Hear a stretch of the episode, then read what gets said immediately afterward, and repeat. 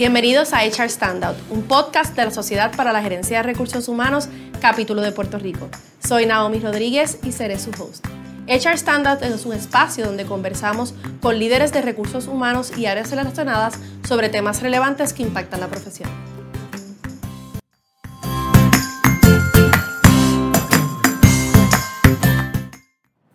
Saludos a todos, qué bueno que están con nosotros en otro episodio más de HR Standout. Aprovechando, ¿verdad?, que es el mes de la concientización sobre la salud mental, hoy nos acompaña la doctora Nardeli Soto, gerente de adiestramiento y desarrollo organizacional de Telemedic, y Héctor Coca, psicólogo licenciado. Buenos Hola, días. Hoy vamos a hablar de algo, obviamente hablé de la salud mental, así que eh, la salud mental eh, es un tema que lo estamos viendo cada vez más en las áreas de trabajo y hoy queremos hablar ¿verdad? sobre cómo esto impacta y dónde estamos en cuestión de la salud mental en los ambientes de trabajo y en Puerto Rico en general. Así que vamos a hablar de algo súper interesante que, que, yo creo que, que, nos llena a todos y que es responsabilidad de todos hablarlo. Así que, Coca, ¿cómo se define la salud mental en general? Pues mira, es hasta cierto punto una pena, Naomi, que haya tenido que suceder una pandemia y deterioro social a este nivel para que la gente entonces entendiera una parte de nosotros, los seres humanos, que se quedaba atrás, porque todo el mundo está claro de los servicios médicos, pero de los servicios de salud mental, pues como son abstractos pero controlan todo, la gente no está tan, tan al tanto. Salud mental lo vamos, se resume prácticamente en lo que es pensamiento, emociones y comportamiento. Y dentro de pensamientos, emociones y comportamiento, pues están los, procesos de pensamiento, las imágenes mentales, que son las que mueven la emoción y por lo tanto la conducta. Tenemos el comportamiento humano, esa conducta observable. Tenemos las emociones, que es otro aspecto de salud mental. Algo bien difícil de indagar. Salud, eso es como la, energía eléctrica. Tú nunca puedes decir, mírala ahí, pero si la energía eléctrica se va ahora mismo, todo este equipo hermoso y precioso que hay aquí se detiene y no sirve para mucho. Así que tenemos las relaciones sociales y tenemos los aspectos intrapsíquicos también. Y son esas emociones y esos recuerdos que se guardan a otros niveles de conciencia. Esa es una parte de salud mental que queda afuera porque es la menos que se tiende a hablar. De hecho, la misma psicología no ha hecho tanta investigación sobre las emociones y estos aspectos intrapsíquicos, los mismos psicólogos, como del resto de las otras partes que estamos hablando. Así que vamos aprendiendo en la marcha, pero se sabe mucho como para ya dar información. Yo creo que eso es lo, vamos a llamarlo difícil, pero interesante de manejar gente. Porque un individuo tiene una complejidad a nivel de salud mental y que no necesariamente lo expresa. Así que eh, ahí pues, y se refleja, y como yo mencionaba, cuando tú estás en un ambiente de trabajo, eso es una comunidad, entonces no podemos pensar que es enajenado, ¿verdad? El, aspecto de la salud mental del individuo. Y perdona que te interrumpa, a veces él mismo no sabe. Claro, porque no es un tema que se hablaba con que naturalidad. Lo que le está sucediendo tiene que ver con el estado emocional en que está. Daniel Goldman específicamente, este concepto de inteligencia emocional te identifica cuatro áreas de donde parte el concepto de inteligencia emocional. Y las primeras dos es la capacidad de reconocer las emociones. Y la segunda es la capacidad de manejarlas. Después de eso la empatía y después de eso las relaciones sociales. Así que los mismos adultos tienen problemas para detenerse y decir, ¿Qué me está pasando me sucede hoy? Y eso está afectando tu comportamiento completo, especialmente productividad y relaciones de trabajo con impacto en cadena a largo plazo, dependiendo de cómo sea ese manejo. Y aquí, pues, para muchos es la continuidad en un empleo, el poder crecer, y le echamos la culpa a mucha gente, a veces no, no, no, eh, hablamos del individuo. ¿Cómo está la salud mental en Puerto Rico?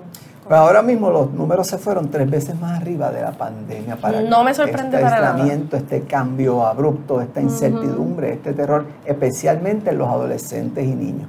Así que mira qué interesante entonces que algo que es una crisis y algo que es negativo, pero es que eso es naturaleza humana, de la crisis de que sale la necesidad y por lo tanto entonces que nosotros nos preocupemos por movernos.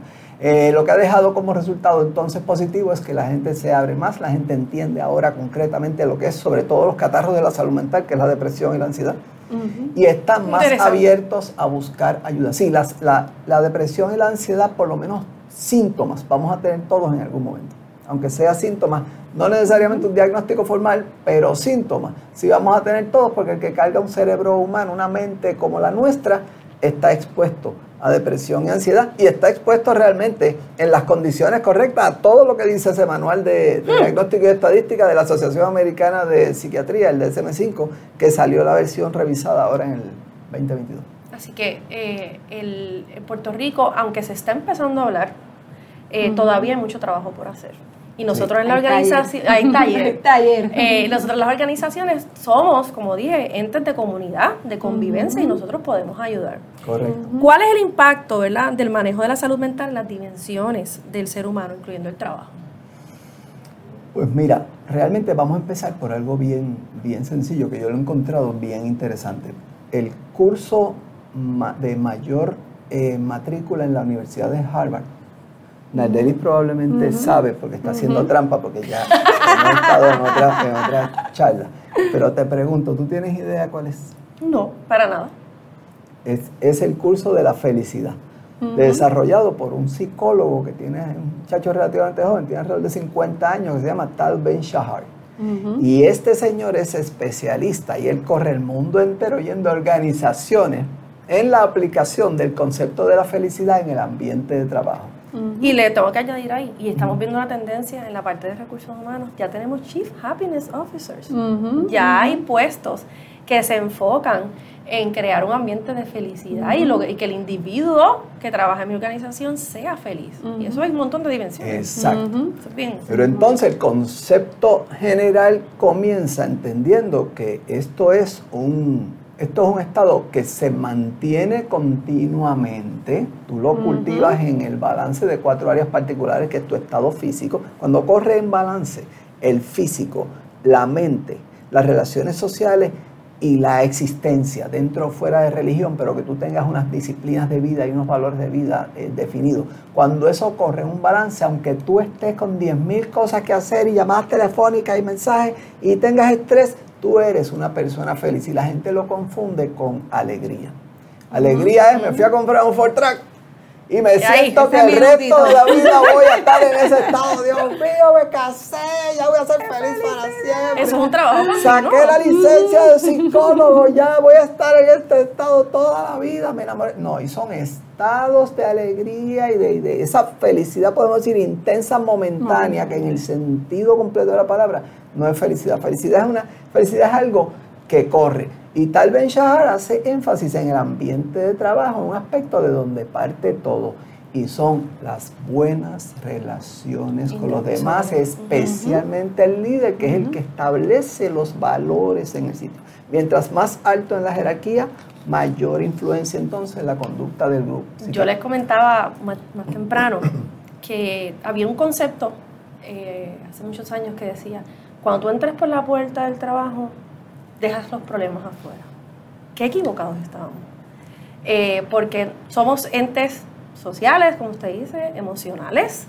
Eh, tenemos nuestros hijos, nuestra familia, y cuando tú tienes un verdadero problema, no podemos o no podemos ¿verdad? exigir o, esperar que la persona dé el 100% porque es un individuo completo. La persona no viene al trabajo a olvidarse de todo lo que pasó. Eh, y eso yo creo que está, estamos más conscientes, y es lo que dice Coca, de que la gente está hablando del tema.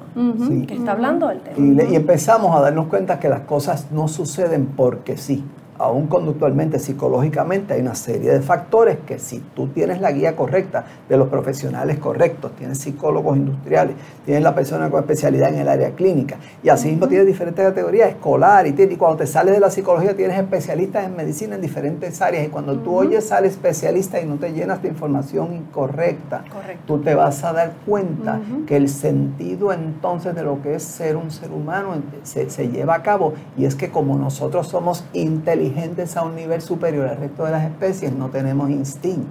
Al no tener conductas preprogramadas instintivas, estamos diseñados para qué? Para el aprendizaje continuo. Todos tenemos que estar aprendiendo porque así es como se abre camino. Nosotros no venimos de... Yo estaba, antes de entrar aquí, estaba viendo yo la cantidad de niditos en las letras del, del ah, de nido. Todos esos pajaritos se llamaron aparte y se les dio un training de hacer nidos porque todos los hacen exactamente igual. ¿Tú sabes por qué es eso? Porque ellos están preprogramados genéticamente porque ellos no piensan. A nosotros nos evoluciona el instinto, tenemos que estar aprendiendo todo el tiempo porque el que no conoce no sabe y tropieza. Así que en el ambiente de trabajo, aprender todo el tiempo de ti, aprender todo el tiempo de buenas relaciones, proteger las buenas relaciones porque inclusive una persona en posición de liderazgo que no tiene, por ejemplo, buenas destrezas sociales, señores, eso cuesta 16 billones de dólares a las organizaciones en Estados Unidos al año. mayor este turnover de, de empleados, más días por enfermedad. Eh, se usan más los días de vacaciones. Cuando hace falta alguien en la millita extra, mira, te veo el sábado, eh, no me llames, yo, yo te llamo. Es que yo creo que por muchos años estuvimos, ¿verdad?, enfocados en, en las destrezas, en las cualificaciones. Eh, y hay que buscar ese elemento de si la persona va a ser verdaderamente feliz en un ambiente de trabajo, si va a crear o a crear una relación, un clic, como yo digo, un clic con ese supervisor. Porque si yo tengo un supervisor que tiene una mentalidad bien burocrática, eh, muy, muy rígida, y tú tienes un empleado que le gusta ser más informal, va a haber un choque. Va a haber un choque. Así que, Anneli, ¿cómo hay, pues, ¿qué impacto tiene el nosotros decir, no, esa salud mental, eso es del empleado, no, yo no tengo nada que hacer ahí, y no trabajarlas en el ambiente de trabajo? Mira, Naomi, el impacto es eh, bien grande y podríamos estar toda la tarde hablando de impacto de no atender el tema de salud mental, pero quiero destacar tres aspectos bien importantes y que para todos nosotros en las organizaciones debemos tenerlos presentes. Una persona que esté afrontando una situación de salud mental que no sea atendida adecuadamente puede comenzar a desvincularse de la organización a través del aislamiento, a través de no sentirse conectado con la organización, con su área de trabajo, con sus compañeros. Y todos sabemos lo que nos cuesta a una organización tener a un empleado o una empleada que no está conectada, que no, no se identifica con la organización para la cual trabaja. Así que ese elemento de desconexión que se acentúa ahora con la pandemia, con los empleados que tenemos remotos, yo creo que todos estamos viviendo el, reto, el reto de cómo mantengo a mi fuerza laboral conectada. Así que uno de los elementos importantes es que podemos eh, tener a un empleado desvinculado de nuestra organización que eso me va a llevar al segundo y es que impacta directamente la motivación del empleado en el área de trabajo, ¿verdad? Así que podemos tener un empleado que empieza poco a poco a perder esa motivación de estar ahí, de estar presente, de interactuar con sus compañeros, ¿verdad? Y, y empieza a perder esa motivación de estar en el trabajo y eso nos va a llevar indudablemente a un tema de desempeño, en donde y lo confundió muchas veces, ah, no sirve, no, no da el grado, y no solamente Y ya viene y probablemente venía dando unos indicadores antes de primero no estar vinculado, segundo no estar motivado y el resultado final puede ser un impacto en el desempeño. Y añado, es humano los niños se nos desvinculan psicológicamente en la casa. Estas son dinámicas humanas que en el trabajo tienen un impacto y en la casa tienen otra. Cuando tú tienes mirando una casa como si fuera una organización, es un sistema ejecutivo que son los padres y tú tienes un sistema hijo que es un equivalente a empleados nuestro niño puede vivir con nosotros y estar desvinculado de nosotros psicológicamente y es un error que yo trabajo en terapia de familia continuamente con papás que tienen niños con problemas de conducta, problemas de salud mental. Sí, yo, yo pude ver el tema que usted discutió eh, recientemente, cómo también nosotros los papás, y lo traemos al área de trabajo, líderes pueden conectar con esa persona. No me puedo quedar en mi oficina, no me puedo quedar a, a, 300 mil pies de altura. Me tengo que ir al escritorio, tengo que ver qué está pasando y conocerlo, porque de la única manera en que yo puedo ver si hay un cambio de conducta es cuando conozco a mi grupo de trabajo. y no es necesario tener una organización grande, dice el doctor Shahar esto de tener una organización grande o pequeña no es lo que lo hace, lo que lo hace es esa inversión que está hablando Naomi. Si tiene el sitio piscina y si tiene un gimnasio integrado, maravilloso porque esas cosas facilitan, pero en eso no descansa el éxito de que vaya a tener una organización. Yo, el, el reto del, trabajo híbrido y remoto eh, es algo que es nuevo para nosotros, ¿verdad? Porque digo nuevo porque lo que llevamos son tres años, más para tres años. Y yo creo que eh, yo le hablo a mi equipo de trabajo de las experiencias vividas como grupo. No es que, ah, sí, ella es Nardelli, eh, sí, ella trabaja la factura. No, no, no, es que yo tenga unas, una, una experiencia que cree memorias contigo y hay un vínculo, ¿verdad? Eso se llama la conexión, porque no es conocernos y muchas veces tenemos esa eh, disyuntiva o lo tratamos como igual. A veces nos conocemos, pero estamos verdaderamente conectados en el área de trabajo, ¿verdad? ¿Qué nos identifica? Y no hay forma de poder identificarnos mutuamente sino a través de esas experiencias que tú muy bien señalas. Y ese es el enganche. Y ahí, es, y ahí es donde se hace ese, ese enganche. Mira, eh, Naomi, para mí es bien importante compartir en este espacio, la Asociación Americana de Psicología ha diseñado un modelo que es súper útil para las organizaciones. Es el modelo de organizaciones psicológicamente saludables. ¿Y qué nosotros podemos aprender hoy de ese modelo? Hay cinco dimensiones que todos nosotros podemos comenzar a implementar en nuestra área de trabajo. La primera, salud y seguridad. Que nosotros veamos qué alternativas nosotros tenemos para proveerles a nuestros compañeros de trabajo espacios seguros y saludables. Limpio, bonito. Sí, y, sobre todo, ¿qué, ¿qué acceso a servicios de salud mental pueden tener mis empleados? Claro, sabemos mucho que muchos planes médicos nos aportan ese espacio a través de los programas de ayuda al empleado para brindar servicios a los empleados. ¿Y qué pasa en las organizaciones cuando el empleado no tiene plan médico? Uno de los elementos que nosotros en Telemedic utilizamos es que nosotros tenemos dos PAE.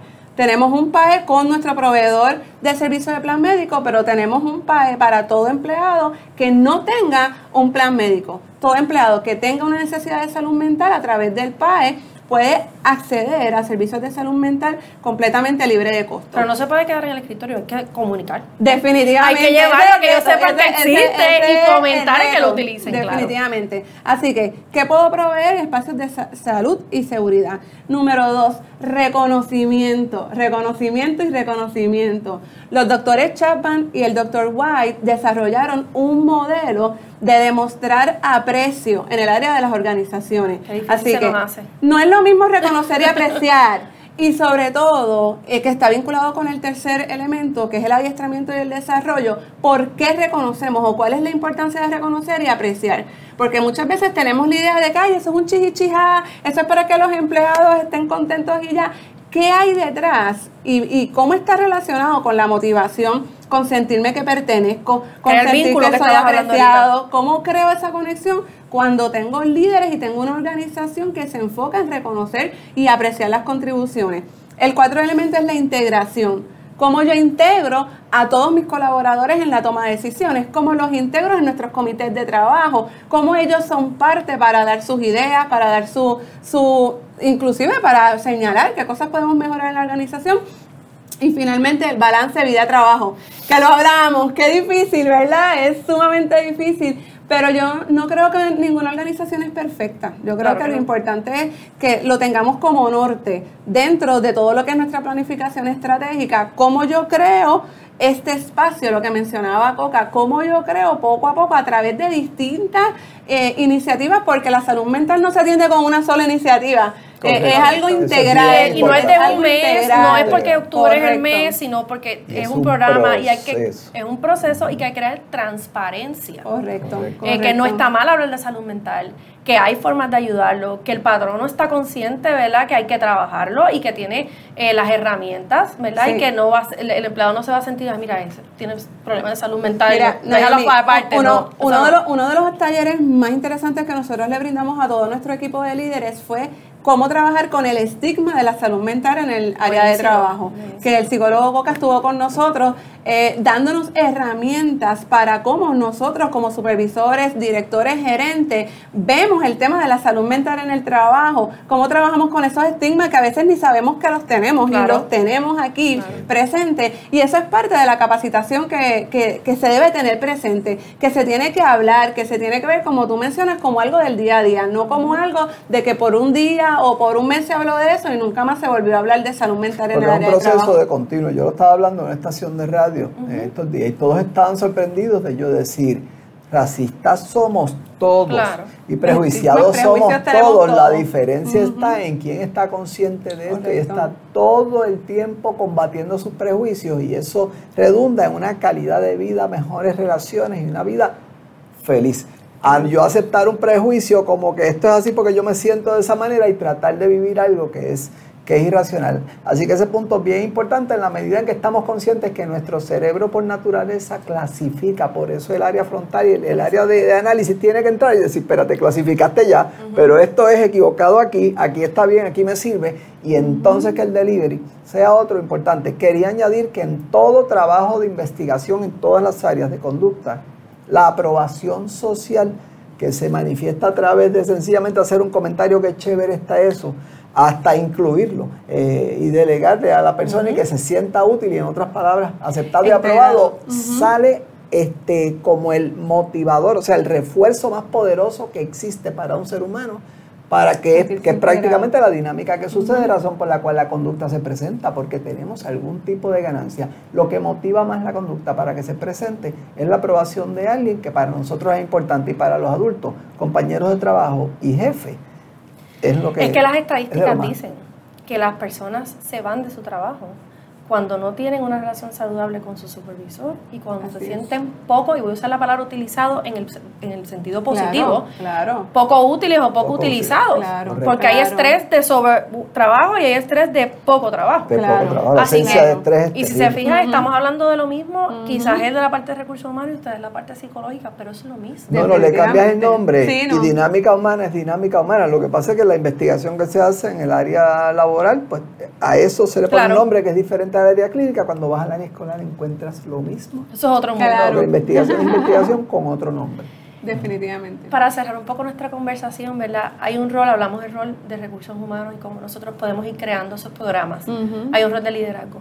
Pero vamos a hablar un poquito más a profundidad el rol de recursos humanos en esto. Cómo nosotros tenemos que llevar ese mensaje a la gerencia alta. Hablamos un poquito de eso. Comenzaste por donde debemos comenzar, ¿verdad? Esto es un tema que tiene que ir a todos los niveles y comenzar por nuestra gerencia alta. Tenemos que comenzar a concientizar tenemos que comenzar a eliminar estigmas, ¿verdad? Así que la primera recomendación es comenzar desde nuestros presidentes, nuestros directores ejecutivos, todo nuestro equipo que toma decisiones deben ser los primeros que se deben enfrentar a estos tipos de talleres, a este tipo de iniciativas donde ellos mismos puedan identificar qué prejuicios y qué estigmas tengo y cómo eso se refleja en la toma de decisiones de la organización, en cómo nos movemos, correcto, cuál es nuestra visión organizacional. Así que comenzar a hablar del tema. Así que yo creo que Recursos Humanos puede hacer una aportación eh, genial en comenzar a hablar del, del tema, en buscar la oportunidad en todo lo que hace la organización de cómo traer presente el tema de salud mental,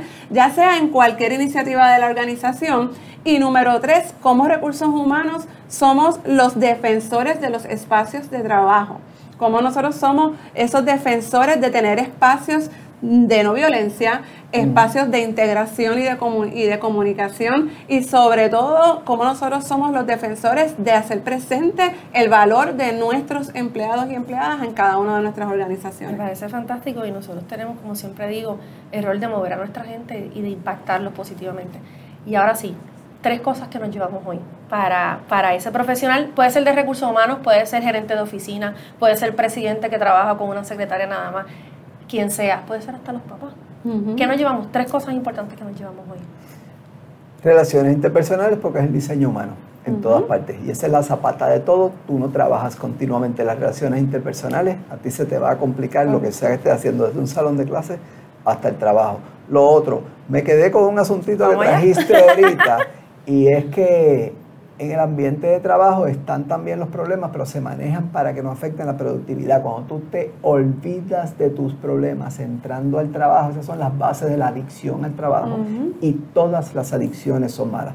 Cuando yo entonces ocupo mi mente, no me acuerdo de mi vida porque mi trabajo prácticamente me tiene relax porque no pienso en nada, llega el momento en que yo no me quiero ir del trabajo.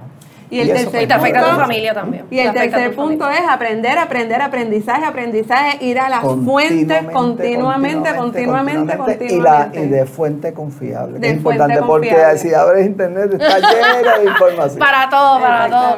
Este tema a mí me fascina. Yo creo que es algo que tenemos que seguir dialogando, lo que tenemos que seguir eh, trabajándolo en nuestros ambientes de trabajo. Así que no olvidemos que nuestro individuo, nuestro colaborador es un ente social emocional y la salud mental es clave para el éxito tanto individual como profesional.